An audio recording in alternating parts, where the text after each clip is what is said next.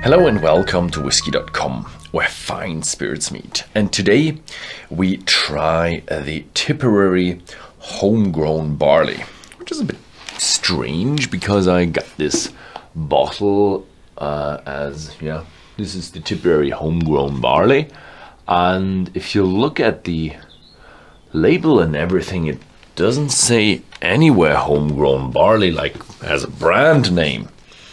And um,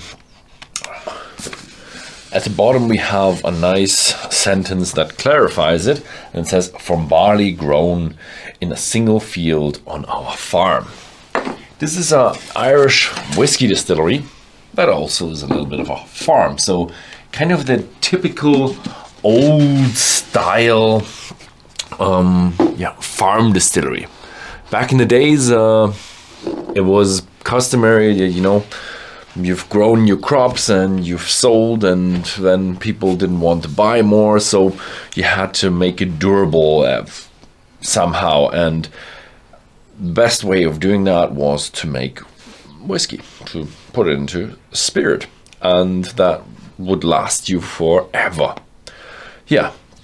So um, that's what they're striving to do. They are striving to um, yeah produce whiskey on their own, and they call it the what was it, barley to bottle, or so they had a, a process for that. Or uh, malted barley is triple distill. Da, da, da, yeah, they have it there. Like I think it was called barley to bottle. Anyway, how they called it is not important, but uh, the important thing is they want to really control all the the aspects of making the whiskey, even from um, the ingredients point of view, where other distilleries say it as an ingredient, they see re- they want to grow their own barley for making whiskey and see that as kind of the whiskey making process as well.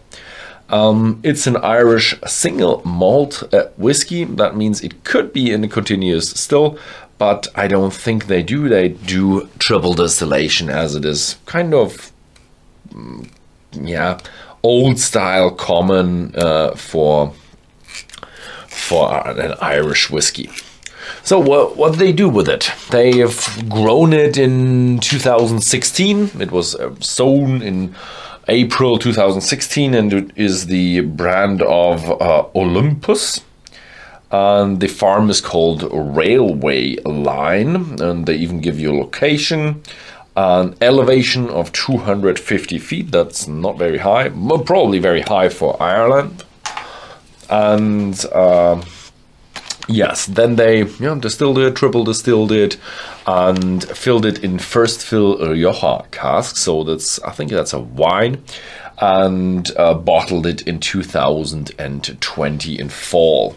And yeah, it it looks really, really a bit a little bit of a a red shine coming through there as well. So it has a a nice a nice color with a bit of a a ruby red touch to it. Hmm. Relatively fresh and yeah, feels like wine with fresh grapes and a lot of red fruit in there. Mm. Even a bit sweet to it, so it feels like a bit of a, a strawberry touch to it. Mm. Yeah, so it's the very fresh, definite um, influence of the cask. Hmm. Hmm.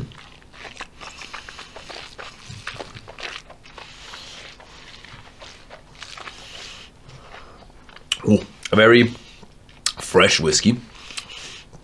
And even, yeah, with 50% alcohol, and that is a bit of a, a younger whiskey, you do feel that freshness also comes a little bit from the alcohol. I wouldn't say it's. Mm, it has no metallic youth, but it does have some youth in the glass. So you you must be in for a bit of a a fresher touch, but the additional, uh, the uh, additive maturation with the cask and all these nice flavors that come with it, that is actually mm, really, really nice in there. So it's lacking a bit of maturity, which I think is on purpose because this wants to be a bit of a, a fresh wine, grapes, strawberries character and not one of these old oaky settled whiskies. Mm-hmm.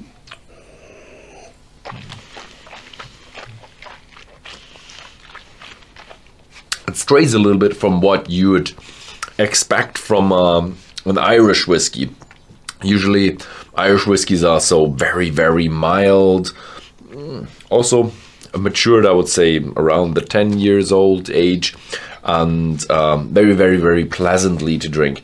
This one is one that is a little bit of a fresh, even sour note to it that feels like you have a bit of a a wine in there, and the maturity aspect and the oak aspect, it is there. You realize it was in the cask, definitely, but it's more of a a note on the side, a back note of it.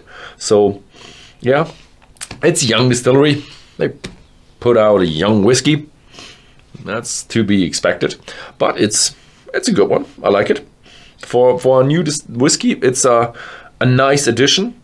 They focused pretty good on the cask, but that's not of a a bad move if you're a young distillery. Distillery. Mm. I like it.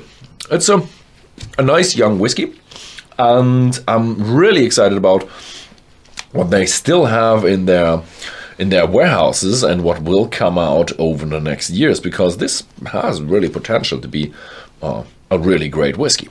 Yeah. So that was my take on the Tipperary Irish single malt whiskey. Thank you very much for watching and see you next time.